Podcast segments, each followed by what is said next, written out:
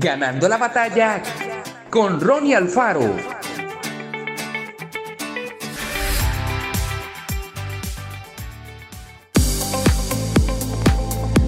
Nada puede detener la fuerza de la poderosa presión del agua.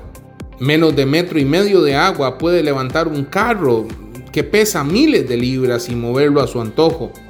Probablemente ha visto en las noticias reportes donde casas enteras son arrastradas durante una enorme inundación o ciudades por un maremoto. De la misma forma, usted puede tener obstáculos que parecen insuperables o sueños que parecen inalcanzables. Pero permítame animarlo.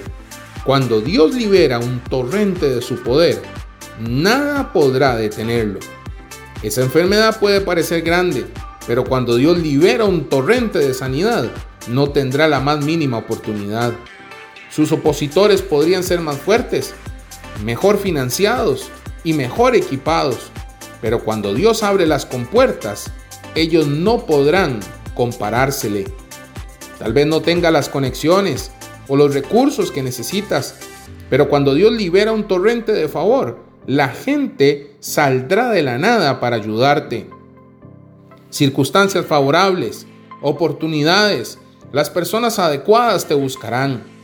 Necesitas prepararte, no para una gota, no para un arroyo, no para un río, sino para un torrente del favor de Dios, un maremoto de la bondad de Dios, un tsunami de su abundancia viene hacia usted.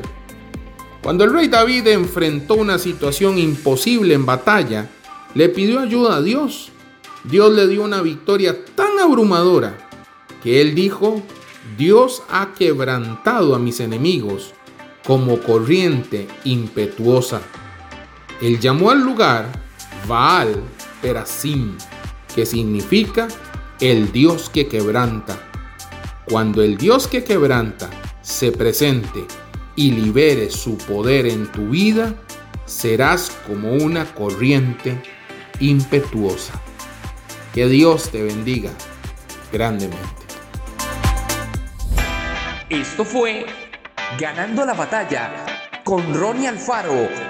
Y recuerda, síguenos en Spotify y en nuestras redes sociales para ver más.